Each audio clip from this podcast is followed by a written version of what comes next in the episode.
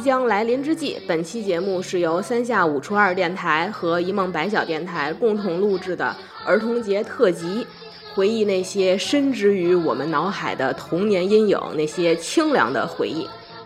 嗯，那大家好，我是庄生。大家好，我是三下五除二的阿蝶。说到童年阴影啊，其实咱们今天的节目分两大部分。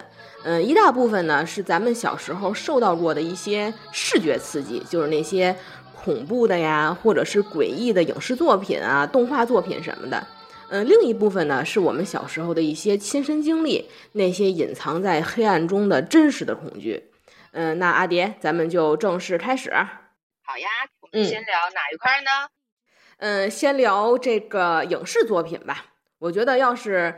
说到堪称童年阴影的影视作品，我觉得现在零零后、一零后小朋友可能都不知道，曾几何时啊，有一项蓬勃发展的文化产业就是租碟。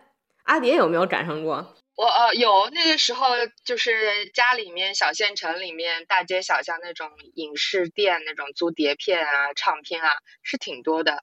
但是我们是属于。怎么样啊？是属于在家里看电视，但是租碟片那个时候也是也是到了比较后，家里面才买那种影碟机的。对，得先买 DVD。大部分的，大部分的，我感觉我好像都是在电视机里面看到的。对，没错，就是有一阵儿央视疯狂的在播一些像什么海外引进剧啊，还有一些非常先锋的电影，那会儿真的是什么都播。嗯。反正我不知道你有没有，就是我小学的时候就经常有一帮熊孩子趁家大人不在家，嗯，纠集三四五六的小伙伴，就是偷偷聚众看碟。反正也不知道，反正也不知道从哪儿淘来的碟，就总有那么几个神通广大的小朋友，就是他们能淘来各式各样的碟。但我看的都是偶像剧，对不起，我没有出息。我们那会儿主要流通的内容就是恐怖片儿，反正我小学那会儿最流行的三部恐怖片碟片就是《午夜凶铃》《鬼娃娃花子》和《山村老师》。嗯，我都看过哎，对吧？那我必须要先说一个我个人的童年阴影，就是以至于我现在都不敢正视的一样东西，就是日本的人偶娃娃。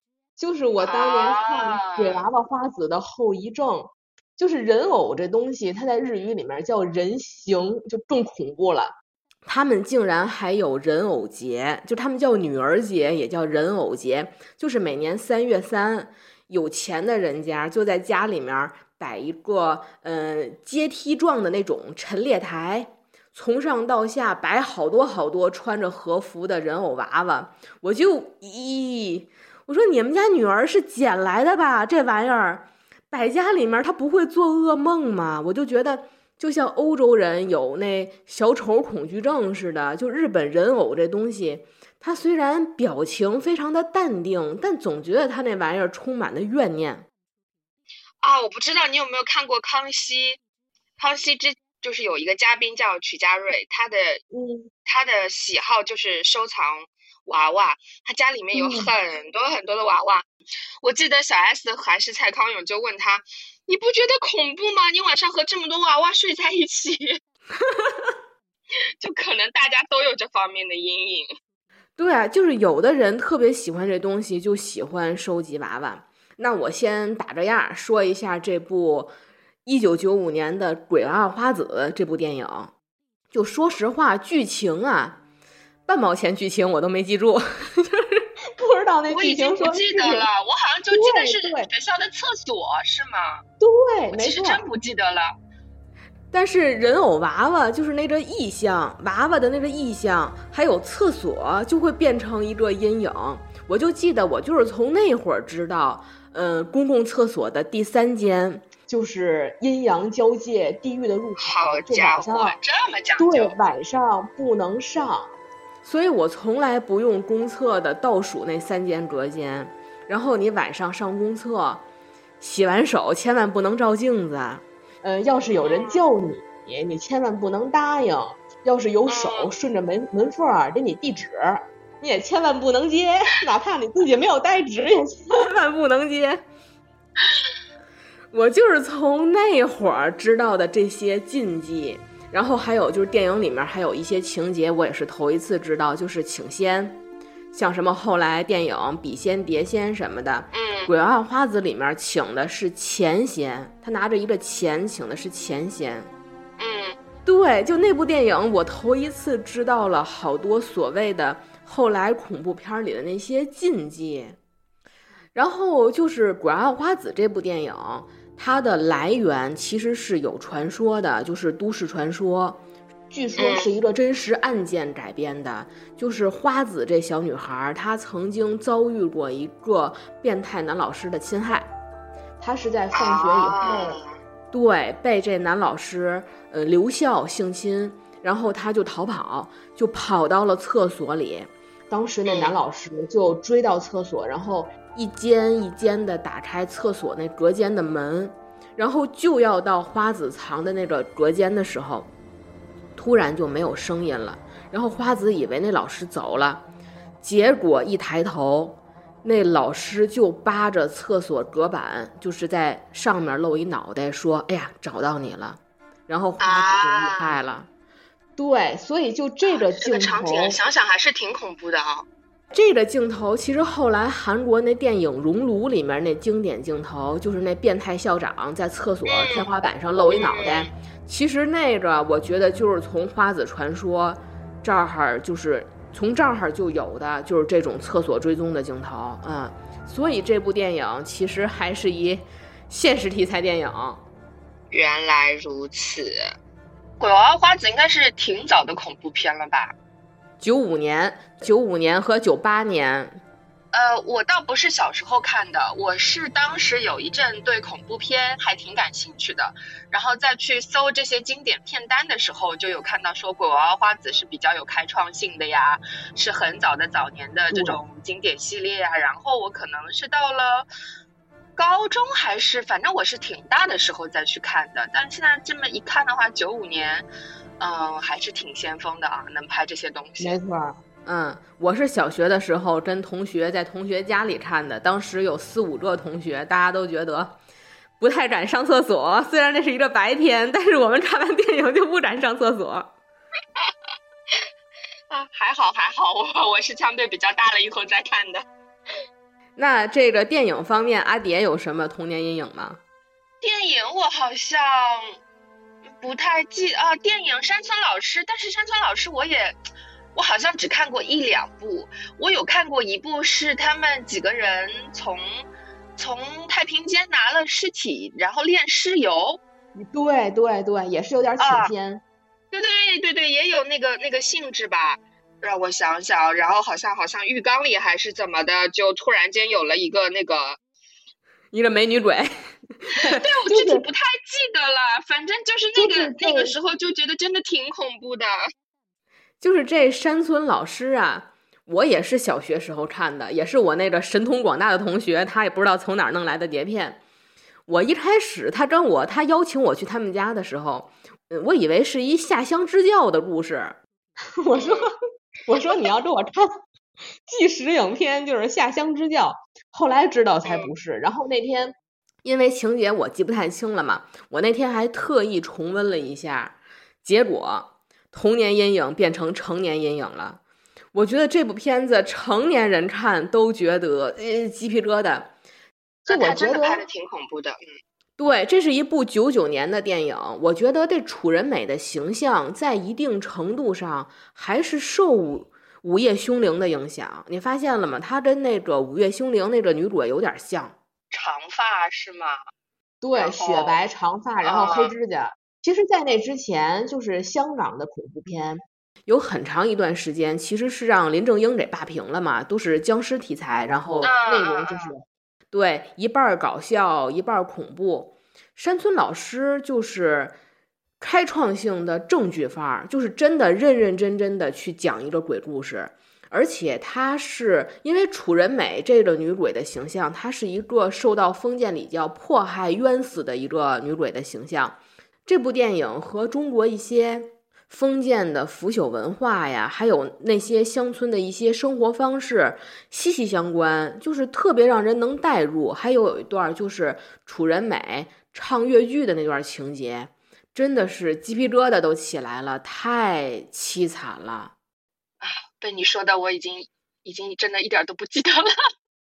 就是反正最后就是这部《乡村老师》这部剧教会我们什么呢？就是一定不要喝生水。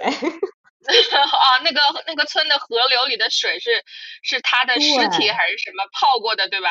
好像是的。最最后还是一个健康问题。哎，我来，我也来说一部开香港的吧。但我说的是电视剧，可能我跟你之间我比你大一点，然后有一些电视剧你小时候没看过。你看过那个叫呃《驼枪师姐》吗？驼枪师姐我看过，三元嘛。啊，你看过呀？对呀，对对对对对。这个难道不是你的童年阴影吗？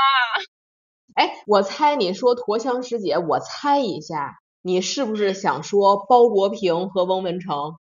对呀，绝对呀！哦，太所有人的童年阴影吧。我那是我也记得，那是我头一次接触，就是人格分裂型人格分裂。对对对对对，你小时候你也没有这方面的知识，然后都是从这种影视剧里看的。我真是头一回知道，原来世界上有人格分裂这个东西，就是这个人。一下子就变成了另一个人，虽然他是一样的脸、一样的外表，就什么叫做判若两人？这就是判若两人。而且很可怕的是，就是呃，鲍国平是很怯懦，是很怯懦、胆小的一个人。他的主人格是就是。他因为等于是他那个幻幻想出来的温文成嘛啊，我把整个故事说一下。他呢是鲍国平呢本人是一个就是很怯懦、比较胆小的一个人。他因为一直和大哥大嫂住在一起，然后他大嫂呢就会趁他大哥不在的时候虐待他，并且他大嫂还红杏出墙。后面呢，他认识了一个好朋友叫温文成，然后温文成是出租车司机的儿子，所以呢，他就一直觉得他们父子俩是正义的化身。直到后面温文成死了以后呢，他很痛苦，然后他就后面幻化出了第二人格。鲍国平变成了他想象中的温文成，他就变成另外一个人。那这个温文成呢，就会去到处去惩治那些出轨啊、红杏出墙的女人，所以他就会一下子就是两副面孔，你知道吗？然后当时是三元。三元是因为是个女警察嘛，三元呢是有一点钓鱼执法的感觉，就是到处去散播她红杏出墙啊、出轨的这一些谣言，然后呢就想要去把温文成给调出来。结果呢，我觉得这个早年的港剧也真的是非常的敢拍，他就是让主角滑铁卢了。一般我们现在，对我们现在的这些主角。是的，你好像好像让他失败，好像不太会啊。但是这一次他就是失败了，三月就真的被强奸了，而且那场强奸的戏，我当呃我昨天就是网上看了一下，太恐怖了，而且说那一年是香港 TVB 收视率就那一集是年度冠军，因为那一集真的很恐怖。然后，呃，我觉得更恐怖的在于是什么？就是温文成这个人格非常非常的狡猾，他知道，呃，鲍国平是这种呃温和无害的，所以你以为你在和鲍国平说话，你很耐心，对他很好，很温和，然后说没事，不要害怕，姐姐会保护你之类的，其实是温文成在假扮着他。哦，这里真的好吓人啊！我的天哪，我幼小的心灵真的受到了伤害。对他就是就是 A 人格想象出来的 B 人格，在模仿 A 人格，在那儿还钓鱼，我太可怕了，就是那种高智商犯罪也属于。对，然后《驼枪师姐》还有第三部，你有看过吗？我没有，我只看过前两部。呃，第三部里面有一个温文成二点零，就是这个温这个人呢，也是受了温文成的洗脑，所以他也觉得要去审判那些出轨的女人。这个人叫郭景安。哦，《脱缰世界》真的是童年阴影。第三部有一集也是吓死我了，就是这个郭景安呐，他在二妹姐的茶餐厅里面是餐，他是餐厅的员工。然后呢，当时有一个女的，有一个死者叫做阿丽。那郭景安其实是她的，好像是她的男朋友吧。然后最后已经怀疑到郭景安头上了，但是没有找到第一案发现场。最后，呃，是警察觉得很有可能二妹姐的茶餐厅就是第一案发现场，但是因为现场已经没有血迹了，干干净净，而且她的茶餐厅是每天在对外营业的，所以呢，警察就。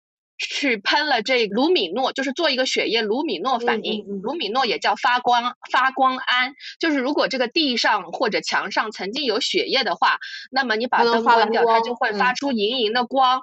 然后最恐怖的那一面来了，警察喷喷喷喷喷，他一关灯，整个屋子在发亮。我记得我好像当时吓得把电视机都关掉了，太吓人了。他是拿血刷墙了吗？呃，就是那个血液喷溅的，应该是在在餐厅里面有一场追逐，然后一边捅他那个女的，一边跑，然后流着一路流着血流到了后巷，然后你不是刀伤刀插在他身上会有这种喷溅的是是的血液嘛，所以地上啦、橱柜上啦、墙上啦，就那个女的可能是满屋子跑，她满屋子追着他捅，哦，太吓人了，我的天呐！太恐怖！我能想象那个就是一个大情节反转，啪一关灯，一屋子都是亮的。嗯嗯嗯嗯。哦，真的，早年的香港太敢拍了。就是当时的这些刑侦题材的那些案件也是，我就想到有一部戏叫《见证实录》。啊啊！就是啊，打开。打开冰箱，里面都是人头的那个，我去！我我见证实录是断断续续看的，没有说每一集都看，所以你说的这个案子我没什么印象，可能我就是漏掉了这两集。还有什么？对，就是寄尸体、寄尸块啊，然后打开冰箱，里面是保存的尸体啊！我太，当时我就就觉得，他见证实录的女主角不是一个女法医嘛？当时我就觉得，哇，对，这个女法医这个职业真的是太酷了。又勇敢又智慧，真不是一般人能干的啊！其实早年香港拍这种女警啊、女法医啊、女记者啊，还有女法官呐，就都会 让你就是觉得啊，这是我职业的向往。哎，对，就包括像驼枪师姐，也是我觉得在那之前，除了那个老港片《霸王花》系列，我觉得驼枪师姐是后来比较成功的去塑造这些女警察的形象的片子了。对的。好像《驼枪师姐》后面近几年又拍了四啊还是五啊？但是对对，后来有拍过，对，后来有拍过，嗯，我就没看了，后劲没有之前的强了，我就没看。哦，对了，然后因为刚才就说到那个有一阵儿香港恐怖片让林正英霸屏了，我就忽然想到林正英的《僵尸先生》系列，你看过吗？我好像没有看过，哎，我听说过林正英，但我好像没有看过，你可以讲一讲。就是僵尸僵尸先生，其实我没赶上，因为那是八五年的片子，就是 我们还没有那么老。我看的第一部林正英是九二年的新僵尸先生。其实这部片子在那个 CCTV 六电视上播过，就是有一个情节，我我觉得你应该知道，就是红白双煞撞煞那个情节。当时那部片子的女主角是那个吴君如。他跟他的我我记得是他的侄女，好像是俩人在树林里面，就是同时遇到了红煞送亲和白煞出殡，左面红煞过来，右面白煞过来，就把他们娘俩围在中间了。然后俩人本来还想念咒，但是法力不够，就是两边那个红就是红轿和那个棺材一撞，把两个人直接就一个人撞进了花轿，一个人撞进了棺材。其实那个就是哇。对，他是红煞白煞在收人嘛，那段情节特别经典。其实要是放在现在成年人看的话，其实那段很有艺术性，就是那段的运镜，然后色彩，它是正正红正白嘛，然后配乐就是又诡异，但是又美。但是当时的那个，我听你说了，我都觉得这个应该拍的会很有感觉很好，对。然后那个红煞是坐在花轿里，是有一个。白脸女鬼的，然后那个白煞也是有一个白脸女鬼，然后当时据说，据说拍这段戏，因为确实涉及到一些茅山禁术，是有很多禁忌的，理论上是不能拍的，因为有好多拍恐怖片的剧组会撞鬼嘛。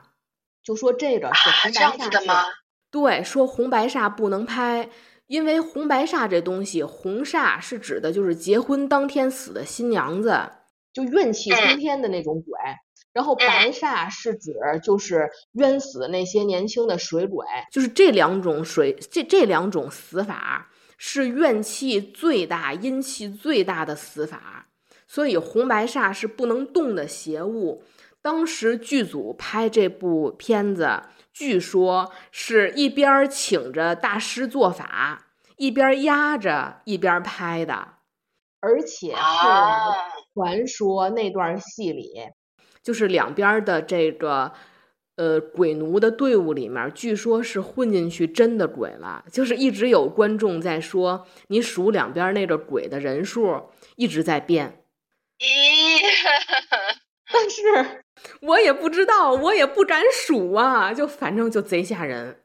但我觉得听你刚刚讲，我觉得还挺想去看一看的。哎，对对对，其实这这段戏，这段戏真的是那种亚洲恐怖文化的那种美，就特别诡异。但是最后这两边就是红煞和白煞这个两个队伍融成一个队伍，走到了河边进行了一段舞蹈。反正 我也不敢数那个鬼数，但我们小时候恐怖片的话，我我不知道你们那儿小学里是怎么那个的。我们小学里好像流传的最广的还是日本的，就是说来说去还是日本的恐怖片，什么贞子啊，什么什么午夜凶铃是贞子是吗？对，没错。哦，那另外一个另外一个叫什么来着？也很吓人的那个咒怨。哦，咒怨花花 椰子是吗？花椰子，花椰子，对，对对对对对。你有没有看过？就是前两年最最新翻拍的一部片子《贞子大战花椰子》。大战花椰子，我没看过。我觉得和蝙蝠侠大战蝙蝠侠和大战超人有什么区别？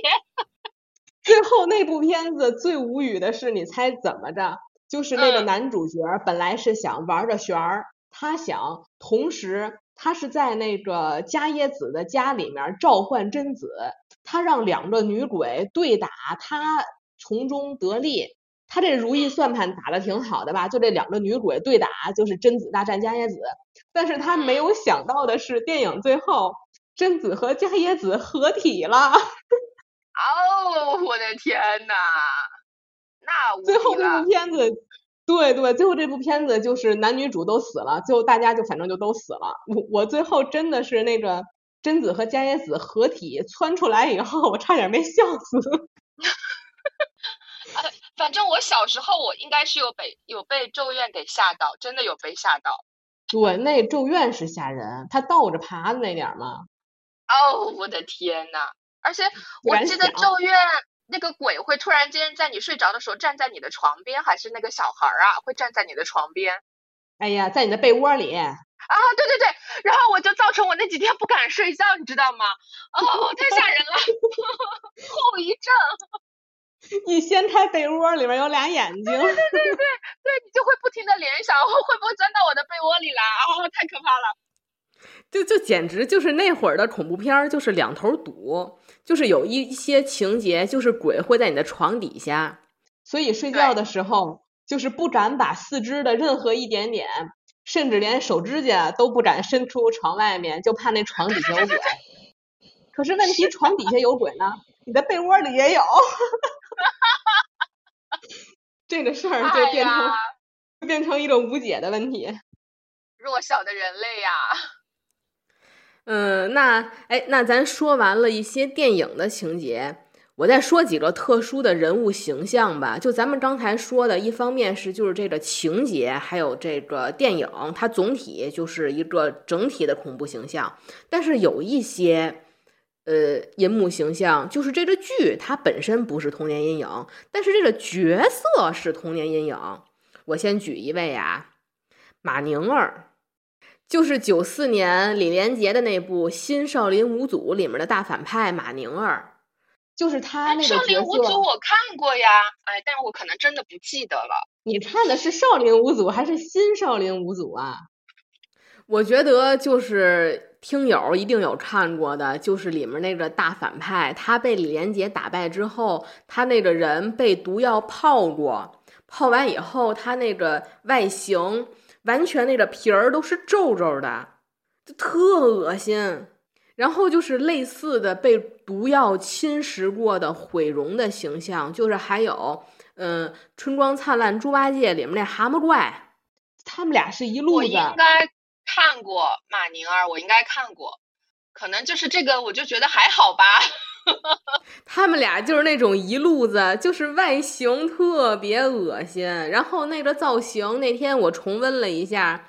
我觉得也不是那么可怕了，因为我发现马宁儿越看越像油豆皮儿，越看越像油面筋，就他那个脸就特别像一份行走的毒面筋，我就觉得还好还好还好，还好还好，我觉得还好。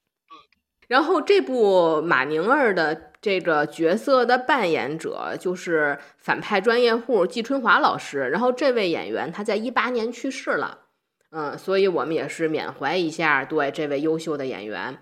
他还演过什么呢？就是零三年胡军那版的《天龙八部》里面那段延庆，也是他演的。哦哦，我好像有印象，是他。对他就是反派专业户。对，他老演反派。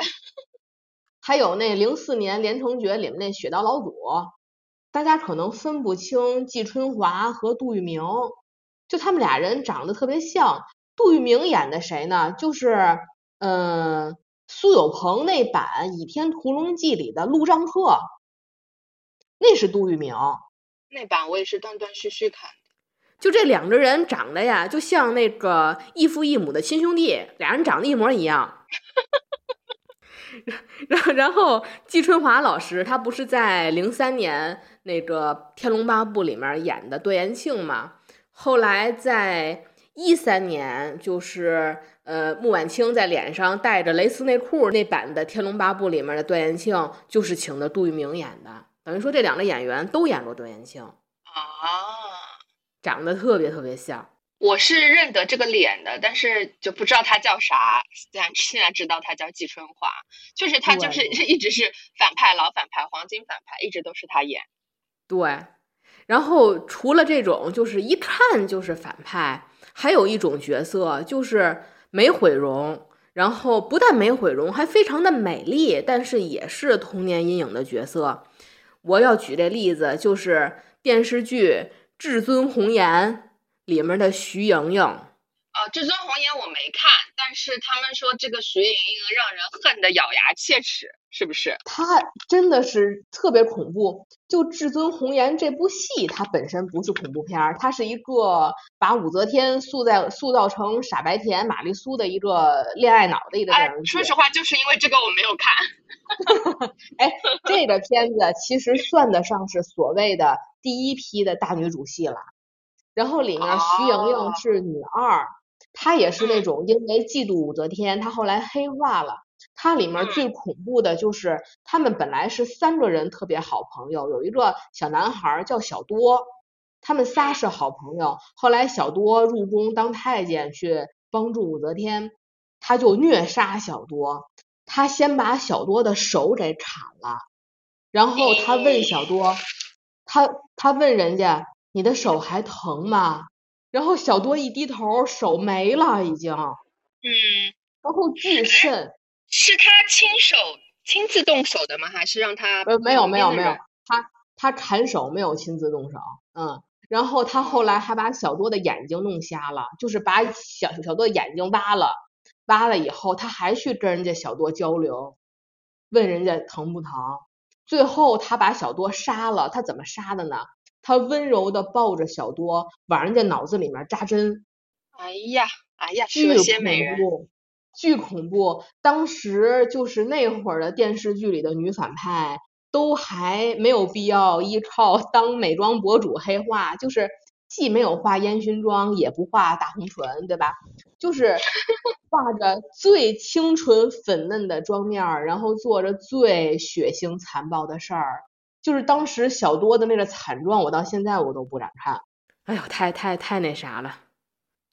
哎，咱说完了这个一些恐怖的这个这个题材，咱说点现实主义题材吧。其实刚才阿蝶说的那个驼枪师姐那些香港的当时那些警匪片儿，就是偏向于现实主义题材。但是我觉得有一部片子咱必须要拿出来好好说，就是我觉得这部片子不光是我的童年阴影，估计是全国人民的心理阴影，就是两千零一年的经典之作《不要和陌生人说话》。我已经猜到你要说这一部了，童年噩梦就是安家和揪着梅老师的脑袋，你说话呀你，你为什么不和我说话？我太恐怖了，而且我觉得最让我觉得恐怖的一件事儿，就是直到现在，就直到现在，你发现了吗？公众因为家暴问题谴责的最厉害的明星，竟然还是冯远征老师。这件事儿让我觉，你哎，你现在让你举出来，就是网上那些明星家暴，是不是经常都有粉丝和其他的明星朋友给他洗地，都不会说延续多长时间？对，大家还要一举家暴问题，就是把谁谁谁举出来鞭尸，都在给他们洗地。一提家暴问题，竟然还把冯远征老师提了出来，这太让人恶心了。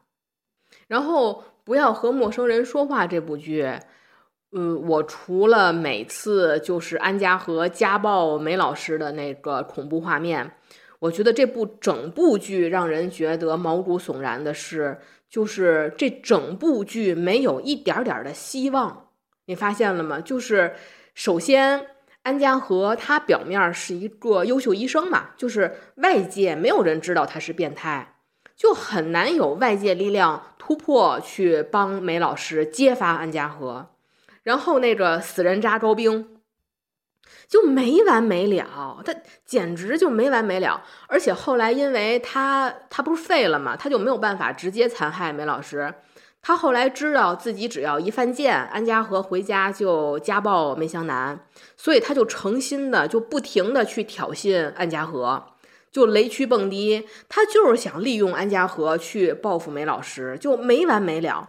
然后梅老师的哥哥本来是唯一一个有机会去救梅老师的人，但是他也没有采取有效的手段，因为他还是抱有一种幻想，就是。妹妹妹夫能正常过日子，对，就是他觉得不能破坏两口子的婚姻，结果被安家和反杀了。然后那个偷拍的记者，就是他明明有了直接证据，可他偏偏是一个没有道德心的人，他就想拿这个去坑钱，他不想拿这个去帮助受害者。然后梅老师求助法律手段，梅老师起诉离婚。那段给我气的真是血压往上冒。法院明知道梅老师遭受家暴，就不判离，就不判离，就搁那儿劝。我就想到现在的，我就想到现在的离婚冷静期，就明知道你是受害者，就不让你离。看的真的是让我血压就往上冒。然后最后，安家木就安家和那警察弟弟，他明明作为警察，他明明知道他哥是杀人犯。他还企图以个人感情劝他哥自首，结果他哥跑了。就整部剧没有一丁点儿的希望，一直在压抑、压抑、压抑，就看得让人喘不过气来。我觉得这就是现实题材的真实的恐怖。没有任何鬼神，但是确实让你觉得很压抑、很恐怖，那种毛骨悚然的感觉。对，对，恐怖多了。嗯。我就记得我上大学的时候，因为我们是有那个心理学课的嘛，当时我们那老师就有一节课就说到家暴问题，就说这个家暴的人他心里肯定是会有一些问题的，他他就说，如果以后大家遭遇家暴，千万不能心软，就这种人真的是很难变好的，他就是拿准了，对他拿准了。一道歉，别人就会原谅他，所以他就是反复求饶，然后反复作案。我们对他们会很极端，跪下来求你呀，给你洗脚啊，什么，甚至有一些会有些自虐，对自虐，说你不原谅我，你怎么样，我就我就我就怎么怎么样。哦，真的，你这不是道德绑架，你这是什么？然后我们那老师就说说遇到这种人，你就跟他说，别整什么。下跪磕头、哭天抹泪的，还什么剁手指头。有本事你就彻底搅毁作案工具，对吧？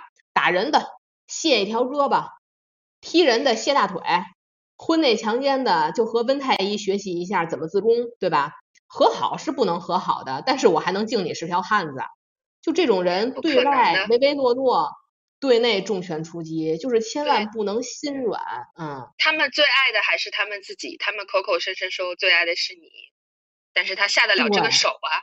对。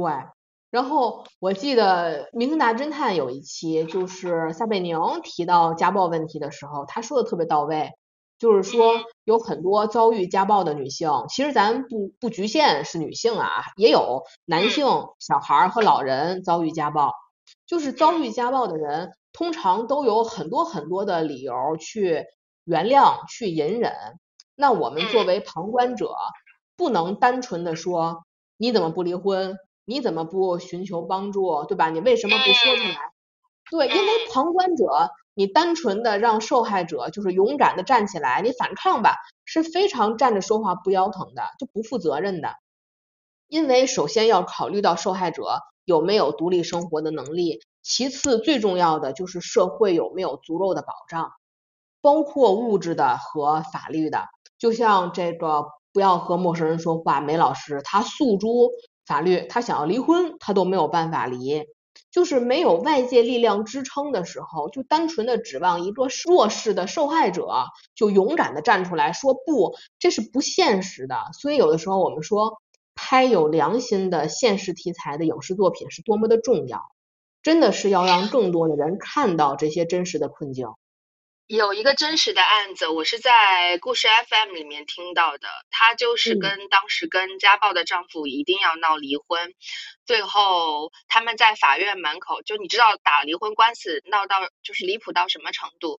她丈夫在法院门口捅了她十几刀，最后那个女人倒在血泊里以后，她自己把自己给杀了，自尽了。后面是他老婆在重症监护室，反正就是好不容易。呃，从鬼门关里就是救了回来，然后就你知道这些白白捅了这一刀，然后还有一个儿子要抚养，丧失了基本的劳动能力，然后凶手还已经就是说自杀了，死了，然后还有还有好欠了好多债，就是你不知道你刺激他会刺激那个男人他会做出什么样的事情来，她根本就没有想到原来她老公真的会来，因为她老公曾经。说过我要杀了你，然后他儿子也会说妈妈，呃，爸爸还说要拿刀过来那个，然后他其实都没有放在心上，但是其实最后真的离谱到在法院门口捅死了他，捅了自己的老婆，然后再自杀。天呐，这个就是现实的恐怖，远远比恐怖片儿还要来的残忍。对，因因为这个事儿，我就想到就是《武林外传》里面有一个性转版的。那个受家暴的那钱掌柜，他不是老挨他媳妇打吗？然后老白就说了一对对联儿，他上联是抵制家庭暴力，下联特别重要，叫呼唤社会爱心，这是一个全社会的议题，我觉得特别特别重要。嗯，哎呀，我们我们把这个东西给升华了，忽然上价值。是的，上了价值。但是呢，我们后面还是要继续再聊一些没溜的东西，哎。咱说完了影视剧，咱再说一嘴动画片吧，因为我影视剧我还有两两，就是一个是一个还是讲香港的，香港的就是那个《刑事侦缉档案》，那个里面有个讲蝴蝶的案子，导致我就是看到蝴蝶就对对，我听说过，我听说过，当时不敢穿戴任何有蝴蝶元素的东西，因为就怕刺激凶手，你知道吗？这个案子呢，是说就是其实这个凶手啊，他是一个智力有缺陷的成年男人，但是他小时候呢，就是被他继母给虐待，然后呢撞到了头，然后就是因为这样子他智力有缺陷嘛，但是他继母当天呢就是身穿了有蝴蝶图案的衣服，所以说在他的视角里面，这个蝴蝶啊就是很可怕的东西，他一看到蝴蝶就会失控，所以导致于接二连三死的那些被害者共同的案子就是他们当天。呃，带的东西或者什么穿的什么都是跟蝴蝶有关的。那蝴蝶这个案子其实可怕的倒不是说那些什么血腥的东西，就是那种那种心理吧，因为你也是那个未知的视角，而且你觉得蝴蝶这种东西好常见啊，可能你一不小心你就沾上了一个什么东西，或者你带了一个东西，然后就是有蝴蝶的。然后呢，因为你是看不到凶手的，但是剧情拍的时候，比如说他会视角一拍转到一个女孩身上，那个女孩买了个蝴蝶头饰，特别高兴的走着，然后转瞬间这个镜头就是放着这个很。很恐怖、很阴暗的音乐，然后呢，感觉有一个人在跟踪着这个女孩，然后你就会啊，好害怕！我知道她可能就要死了，所以就是小时候就是怕的是这种心理。对你说的这个情节，让我觉得就是细思极恐，就是哪怕咱们用最大的努力去保护自己，你不知道哪一点儿，你日常生活中的哪一点儿，就刺激到坏人。哎呦我的妈！是。你就莫名其妙你就就可能就变成无差别杀人案的受害者了，就变成这样了。我听说过这个童年阴影，蝴蝶杀人事件，我听说过。哎呦我的天！其实《刑事侦缉档》三部里面好像都有蝴蝶，第一部啊，第二部不哦好像没有，第一部也有一个蝴蝶案，但第一部那个蝴蝶案没有那么恐怖，就是跟爱情有关，然后这个蝴蝶是。呃，是是这个受害者喜欢追求的东西，然后有人利用它捉蝴蝶去什么之类的，就是造造成了这一个一个案子。但第三部就真的变得有点恐怖了，嗯。然后我还要说的是一部少年包青天，我不知道你有没有看过。让我再猜一次，你是不是想猜那个？不是，你是不是想说那个？他们去有一个山庄，那个山庄里面的人，那尸体是拼接的。就是那个隐逸村，太 童年阴影了。童年阴影真的太童年阴影了。他放到干尸的时候，我可能就会把眼睛闭起来，然后，然后再 过一会儿再睁开来看一看有没有过去了。就隐逸村，他们那个村子是与世隔绝的嘛，然后老大到老七都是有排行的，呃。兄弟们相亲相爱的住在这一个村庄里，但是其实老二很早就死了，所以实际上是六家人。然后六个兄弟家里每个人家里都有一个密室，包括他们还有个练刀场，刀场也有也有个密室，每个密室里都放了干尸。然后最后村里面开始离奇的死人，那个死人的症状和家里面每一具干尸的就是死状是对应的，一会儿少一个左腿，一会儿缺一个右臂，就之类这样子的，就是那个干尸镜头哦，小时候把我吓死了。然后看过对吧？看过看过。然后最恶心的是，他们还在那玩那个干尸，等于说他的作案手段就是在那玩啊，在那折腾那个尸体呀。然后那个，然后然后包青天他在分析的时候，他不是拿那个面人儿，嗯，那个还在那块拼接，我 觉得真的好恶心啊！你把你手里那面人儿你撂下。但是我我昨天做功课的时候啊，我看到说这个案子是抄的岛田庄司的《占星术杀人事件》，但因为那个小说我没看过，所以呃，搞得我有兴趣想把那个小说 看一下。听说这个就是岛田庄司很很著名的这个代表作了。嗯，好像据说《少年包青天》系列里面有不少案子，咱也不敢说是抄袭还是借鉴的，反正据说是，但是并不干扰这部片子拍的确实不错。对，其实有好几个案件都。对对对对对，三部我我我其实每一部都看了，但可能有一些都不太记得了。但印象最深的还是这个隐逸村，我就记得是干尸。对，我就记得是干尸。然后我想，那咱们不是要要聊这个吗？就去做功课回去看，然后哦，原来是隐村，就确实他这个案子太太出色了，的以至于我念念不忘。从此以后不敢玩面人儿。哎，咱说完了影视剧，咱再说一嘴动画片儿，因为我就想到，哎呀，一说动画片儿，咱们九零后可就支棱起来了。因为现在我觉得小朋友们净看喜羊羊什么的，我觉得咱小时候的动画片儿那相当写点，我都觉得当年上影厂那些艺术家是不是真的就不太在意祖国花朵的心理建设呀？就什么都敢拍，可能。我要么就是心理承受能力比较强，还是因为我比较健忘，我我就觉得还好啊。就是这个上影厂啊，就是咱们内地一神奇的存在，上海美术电影制片厂就出产那些个 cult 风格动画片儿。其实魔方大厦也只拍了，据说也是拍到一半不让他拍了，嗯，好像是只播了十集吧。啊，没有才播了六集吗？不是六集就是八集，我记得没有十集。好像当初也是神秘的朝阳家长，朝阳家长反映影响他们孩子心理健康，举报了，就说不能拍了。就是这些片子，我觉得包括像什么怪老头儿，怪老头儿是拍了三集还是五集呀、黑猫警长拍了四集，反正黑猫警长我应该看过吧，但就四集四集那在我童年这海量的阅片量之内，黑猫警长算个啥？我真的不记得了。其实那会儿的动画片儿，好几部都没拍到结尾，就搁到嗯现在，我觉得别说腰斩了，估计都够判刑的。就是虽然咱们觉得拍的挺，好不，可能过审。对，对，咱们觉得拍的挺好，嗯，就是魔方大厦，我觉得还真的算不上有多恐怖。我觉得他的那个恐怖主要就是呃人物造型，就是你打眼一看比较恐怖，因为你发现了吗？里面所有的人物都是雪白，都已经不是乳白色了，是纯白的一张脸，然后两个正圆形的粉红色红脸蛋儿，然后大红 嘴。嗯，其实他的造型就是僵尸，你你细想，啊对不对？就是惨白的脸加红脸蛋、红嘴，它的造型它其实就是接近僵尸。然后就是它的音效，音效就是那种尖锐的现代电音，然后那种特别诡异的自带回音的那种笑声，就是让人视觉和听觉的那种生理性不适。其实你说内容有多恐怖，倒也没多恐怖。我还真不记得了，我就记得什么舒克贝塔呀，我小时候可喜欢 看了，一样是郑渊洁，为什么魔方大厦我一点儿都不记得了呢？到底谁在我脑海里放了橡皮擦？我真的不记得了。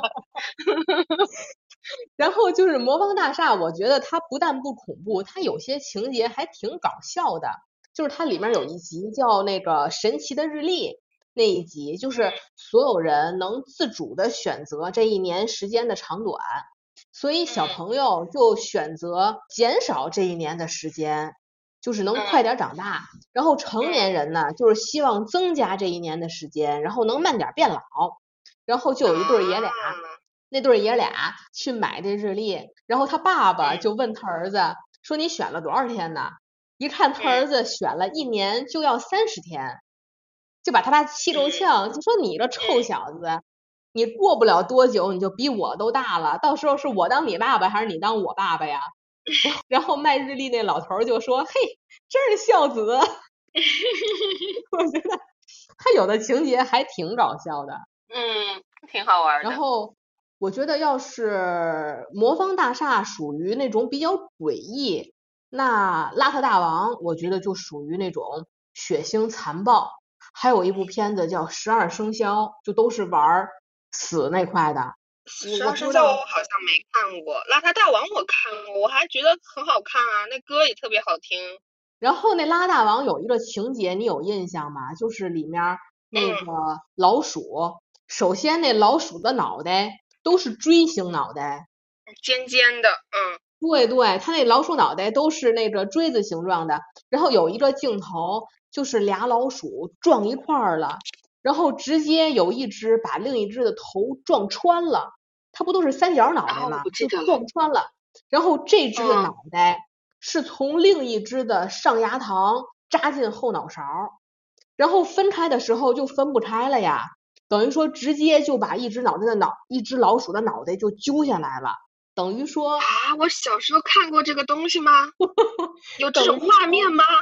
等于说有一只老鼠，腔子里面插着一脑袋，然后另一只老鼠是一只无头鼠尸，画面鲜血四溅。我我我不知道的时候还以为是昆汀导的呢，就是那会儿都是这种东西，就给小朋友看，是不是都觉得小朋友的心理承受能力都挺强的？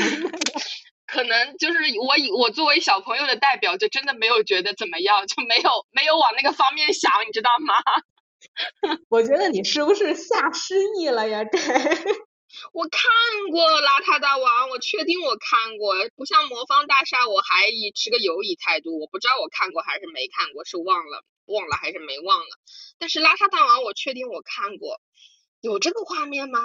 当时这个片子就是都玩鲜血那块的，嗯，我就觉得现在要说起来少儿不宜，就咱小时候的那些动画片儿和现在的这些动画片儿的这个格局，我觉得首先现在的就没法比。就咱小时候的童年阴影，我觉得为什么有的时候，嗯，不能给小朋友留下特别恐怖的印象，就是它并不是单纯的。玩黄暴或者是恐怖的这块儿，它主要是那种先锋，包括音乐，包括画面，就是包括八九十年代的电影都特别的先锋。他就想给小朋友赤裸裸的表现那些人性的丑恶呀，甚至是社会的丑恶呀。可能小朋友就因为当时理解不了，所以也没觉得怎么样。但是其实最后的教育意义还都挺正能量的。对，我觉得还是挺敢拍的，就是你大胆的教，关于小朋友能不能理解，这是他们自己的事儿，可能个人有差异。但是你替这些，我就觉得你作为一个大人想东想西的，他们这个对他们不好，那个对他们不好，那你到底什么时候告诉他们真相呢？对对。然后那咱们就是说完了影视剧的童年阴影，咱就说一些现实生活里的童年阴影。嗯，我觉得可能有很多都是咱那些不靠谱的爹妈给咱造成的。就是有没有你的父母，就是说一些吓唬你的一些话呀？吓唬我的倒还好，你爸妈有吗？因为我不知道南方有没有这种动物，就是北方的爸妈经常吓唬小孩，就说什么呢？有一种动物叫老妈猴子。没有，不知道没有？这是什么呀？我也我也不知道是念马猴子还是念妈猴子，反正就是一吃小孩的怪物。爸妈还有爷爷奶奶姥姥姥爷，就是带口令，就是你再不听话，就让老马猴子来给你逮走。那就是他们经常吓唬小孩的东西。后来我查了一下，听到会怎么样呢？你就会马上就变乖了吗？并没有，我我就心想，你来呀，你过来呀。就是因为我们也就是他们只说让老妈猴子来得得得给你逮走，就是他们也不知道这老妈猴子是什么玩意儿。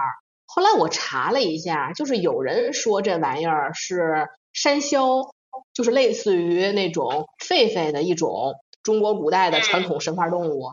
然后也有一种说法，就是据说古代有一个嗯吃人的麻将军，这是个人。就是这个麻将军的传说传下来，然后就是麻猴子，麻猴子就变成了妈猴子，因为北方人可能有点口音嘛，就是这样的传说。就反正我也不知道，就拿这玩意儿吓小孩儿，反正就说那意思就是你不听话，就让妖出来给你吃了的意思。你们南方的家长都不这样吓唬小孩吗？我好像没有哎，真没有。吓唬的话，我感觉不是用什么鬼怪吓唬，可能是一些比较大人想要逗小孩开心，甚至就是可能有些缺德的时候，就会说：“哎呀，你知不知道你是从楼下垃圾桶捡的呀？”然后那个，对，然后那个全世界的小朋友都是从垃圾桶里捡来的。然后那些邻居也会就是很很那个的，也会给他们作证。对我见到了，就是给给你从垃圾桶里捡。我记得我有一次还被弄哭了，你知道吗？我就是想要证明我是我我是亲生的。就我觉得这个，我现在想想，我觉得那些玩笑有的时候开的是让当时的我是觉得我心里是不太舒服的。他就是想看你急，你知道吗？我小时候，我我我爸妈也跟我说这种话，但是我小时候听的我就是特别的伤心，因为我就觉得我倒是我倒不在意我是从垃圾桶里捡来的还是从河沟里捡来的，我在意的，我觉得小朋友在意的就是你们跟他们说你不是亲生的，就这种玩笑让人觉得特别伤心。对的。我就记得印象当中，就是有一次是真的是急红了脸，然后就开始哇就开始哭了，控制不住了。嗯，我觉得还有一些就是生活方式的教导，父母也是通过吓小孩的方式。就是有没有你的爸妈跟你说，比如说不能把牙膏咽下去，因为有毒啊，或者是不能把泡泡糖咽下去，会把肠子粘住啊，还有什么吃西瓜不吐籽儿会在肚子里发芽这些话。哦，说过说过说过，我就发现。世界上就是有一类人，他真的吃西瓜不吐籽儿，那个吃胡萝卜不吃，吃青椒不吃，吃饭吐渣子不吐，就一跟这些一样，就分为两派。吃水果不吐籽儿和吃水果吐籽儿。我妈就说你要吃水果不吐籽儿，会在肚子里发芽，最后长出来西瓜藤，会顺着后门穿出来。我好像也是也听到过，没有这么具体，就是说会在你肚子里发芽。对，哎，但是咱说呀，我作为大夫科普一下，就是吃水果真的要吐籽儿，就是它虽然不会发芽顶出来。但是它会堵住，它真的会堵住，堵住，然后发芽，局部发芽，是真的有这样子的病人的，就是当初有一个老爷爷，这是真事儿啊，这真实的病例，就是一个老爷爷，他也不想吃籽儿，可是问题老年人他没有牙，只能一块儿往下咽，咽完以后就等于说就堵住了，堵住以后就需要灌肠，灌肠以后就发现他堵住的那些籽儿。真的有发芽的 哦，嗯，大家吃水果一定要吐籽儿，哎，然后还有一些社死现场，阿蝶有没有一些印象？就是逢年过节让小朋友在亲戚朋友面前表演这种节目，有啊，太童年阴影了吧？哎呦喂，真的是，反正还要比成绩，还要干嘛？反正我觉得过年，哎。就是我觉得小时候过年开心，确实也是开心的，但是你也确实是有那个年纪的烦恼。我觉得那会儿的童年阴影，我还延续到现在，就是我现在逢年过节都要在亲戚面前进行表演，就是表演看病。我的社死现场还延续到我成年。总我觉得中医比较好表演吧，来给您搭个脉，搭个脉。西医你怎么表演呢？我这儿更要命，我这儿更要命。每次让我表演看病，我那帮亲戚就站我这儿各种脱衣服。我这儿长了一个什么？我这儿有点不好，我这儿有有生出来了什么？跟我这儿各种脱衣服。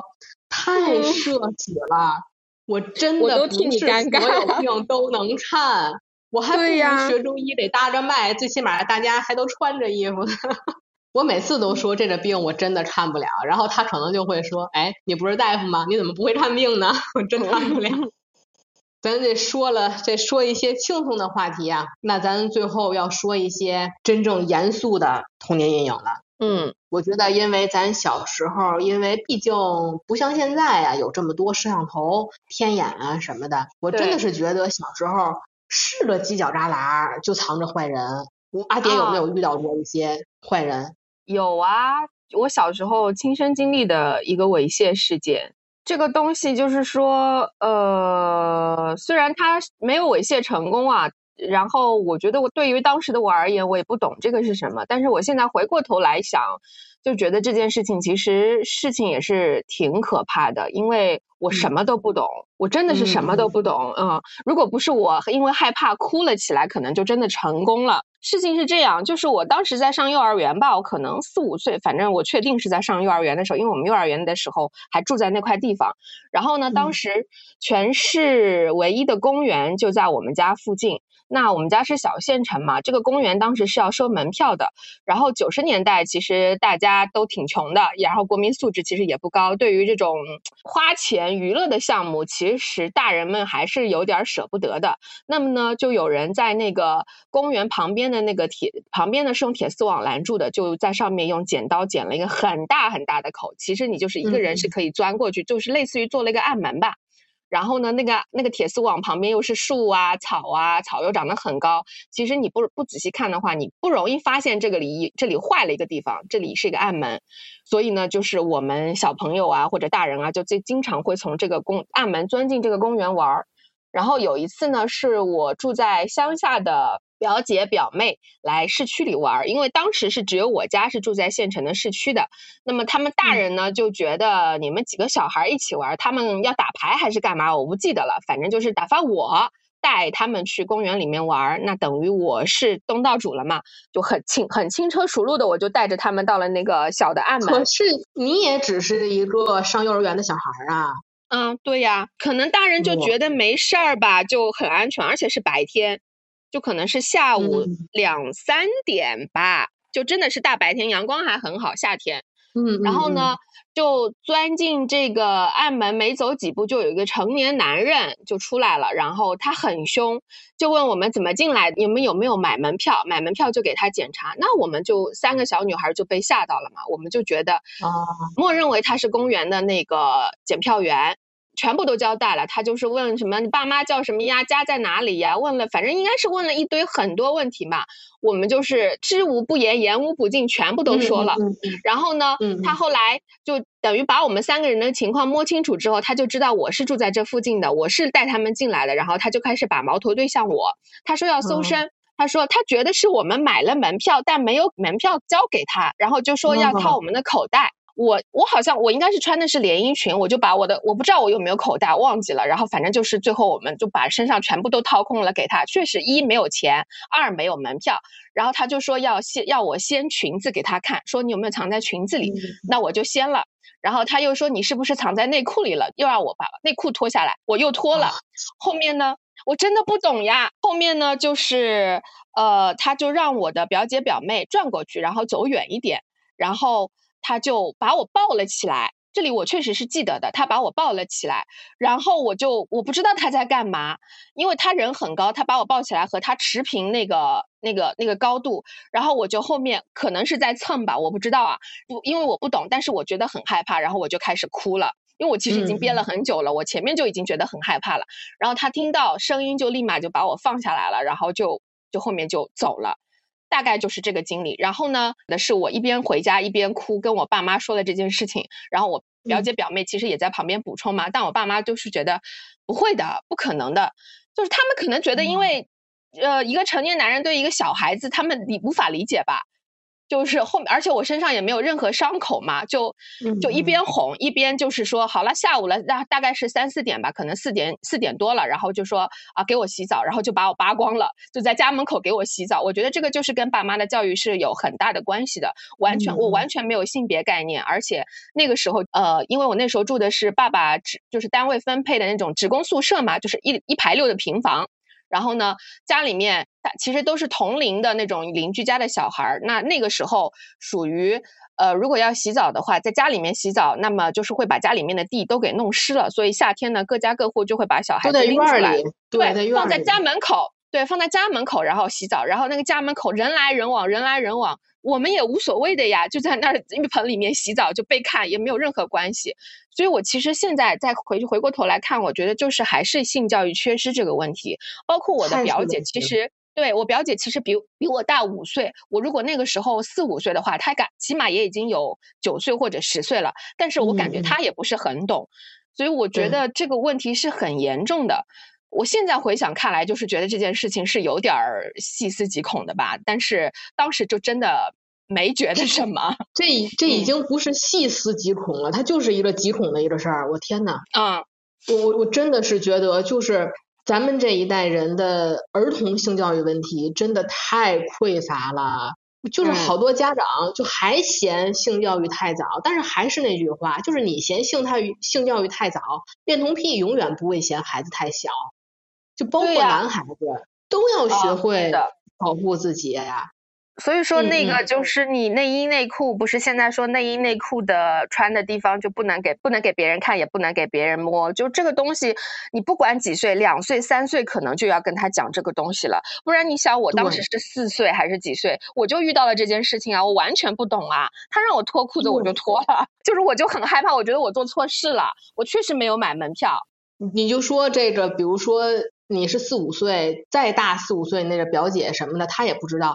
我就是这样，我这个事儿就发生在我十岁左右，因为我现在其实记不太清当时这个事儿具体是我几岁，但是我是记得我是在上四五年级的时候，所以我大概是在十岁十一岁的时候，嗯，我就已经到了这个岁数，我也什么都不知道。我当时那个问题是这样子的。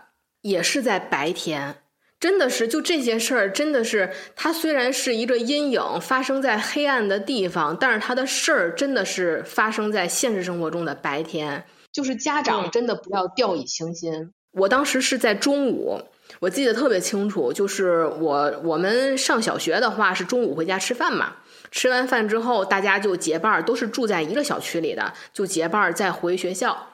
然后我就到我们楼后面那排楼等我们班的一个同学，然后我就喊他，然后他在楼上就说了啊，我上着洗手间，我马上就下来，你等我一下。然后我就在楼下一边散步一边等他。这个时候就出现了一个成年男人，他骑着一个自行车，就突然从旁边出现，然后在我旁边就停下来了。他先是装模作样的朝楼上喊，就喊，好像那个名字叫李莹，也不是叫李颖。他就说啊，李颖在家吗？然后喊完以后，就肯定没有人回答他呀。就你发现，就这些人，他们都还要演一些戏。然后他就问我，就问我你是哪哪个小学的学生吗？因为我穿着校服嘛。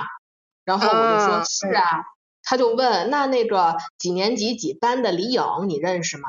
然后我就说不认识，然后他就说啊，我是李颖的叔叔，我要找他，说你要是认识的话，你带我上去找他。然后我说我我就说我不认识，他就说那我就跟你一块儿在这儿等他下楼吧。然后他一边说呢，一边就呃掏出来他的那个什么，他掏出来那个什么以后呢？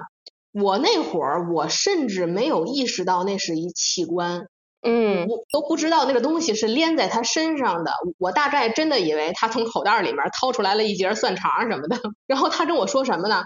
就是掏出来一样什么东西，然后说让我帮他拿一下。他要摘手套，他就说：“哎呀，我要摘手套，我没有手拿这样东西，你帮我拿一下。”啊，好恶心啊！问题我也不知道那是什么，我大概就以为是一样什么什么东西，但是我当时就是觉得很不舒服，我就是觉得这人好奇怪呀，就是他的他的衣着，他穿了一个背心儿也不是什么的，然后他还戴着手套，这是一个夏天啊，觉得他很奇怪，然后我就说我说我不认识你，然后我就躲开了，躲开以后，这个时候我的同学就从楼上下来了。然后这个男的一看有人过来了，他是骑着自行车嘛，他就直接骑着自行车就走了。嗯，就是这样的一件事情。这件事情我也没有跟我的父母说，因为我我只知道这件事情很不舒服，但是我说不上来哪儿不舒服，我也说不出来哪儿不对。然后我可能也形容不来，对我也不知道这到底是一件什么事情。我一直到了很多年以后，可能是我上高中以后，才忽然有一天意识到，那是一个漏音癖。它不是那种经典款的漏音癖，就是那种从马路边窜出来把大衣一敞，哒哒的那种那种经典款的录音癖。他和你交流，然后企图让你做一些动作，就是猥亵的那种人。然后我就是意识到，小时候的性教育真的太匮乏了。但是我就有的时候我就自嘲啊，我觉得那会儿不懂也有不懂的好处。我觉得包括你也好，我也好，就是正是因为不懂，如果这件事儿没有给咱们造成实质性的伤害的时候，无知反而让这种童年阴影没有一直影响到咱们，就是成为一个真正的成年阴影。就是只是说，后来咱们懂了以后，有一天忽然意识到，哦，当时这个事儿是这么一个事儿。对，可能就是只能这样子反过来 自我安慰吧。我，我就想到，尤其等到我们上大学以后，就像我们是学医的吧，就说实话，别说你那个整个的两半的切片的，我们什么没见过。就是那会儿我们就不 害怕了，面无表情。我还想起来以前有一新闻，就是一个女大学生。放学的时候遇到录音癖，他的第一反应是掏出来手机喊了一句什么呢？说别动啊，别动，我要发微博。我估计那个人也被也被有有也搞得有点懵 懵了。我我就觉得，虽然我们现在能 比较轻松的或者是笑着说这些事儿，但是还都是属于一种无可奈何的苦笑吧。就因为这些事儿真的已经很恶心了。如果我们再去。苦大仇深的回忆，去反复思索这些事儿，就是一种二次伤害。就像这种小女孩儿，包括小男孩儿，就是小孩儿，还有一些女性遭受的一些这方面的侵害，真的比例比大家想象的多得多得多。就是我后来问我身边的同学、朋友，甚至我妈妈，就是大家都或多或少有过这种经历。我记得之前在网上有做过一个调查，说，当然主要是面向女生的，就问女生你从小到大遭遇过这种性骚扰啊，或者相关的这个的，请到这儿来留言，或者是说来说一下。几乎每个人吧，对，几乎每个人都有。就是真是觉得从小长到这么大很不容易，就是是个栅栏就有个坏人。哪怕到现在有了监控什么的，其实这些年有很多很多类似的新闻，比如说在幼儿园里面有一些侵害小孩的事儿被曝光了，就会有一些家长就说：“这孩子你是不是傻呀？就是你为什么不跟家长说？”但我觉得，如果大家都是从那会儿走过来的，我觉得不能说你变成了成年人以后你就忘了小时候是什么样了。就咱们小时候的当时那种。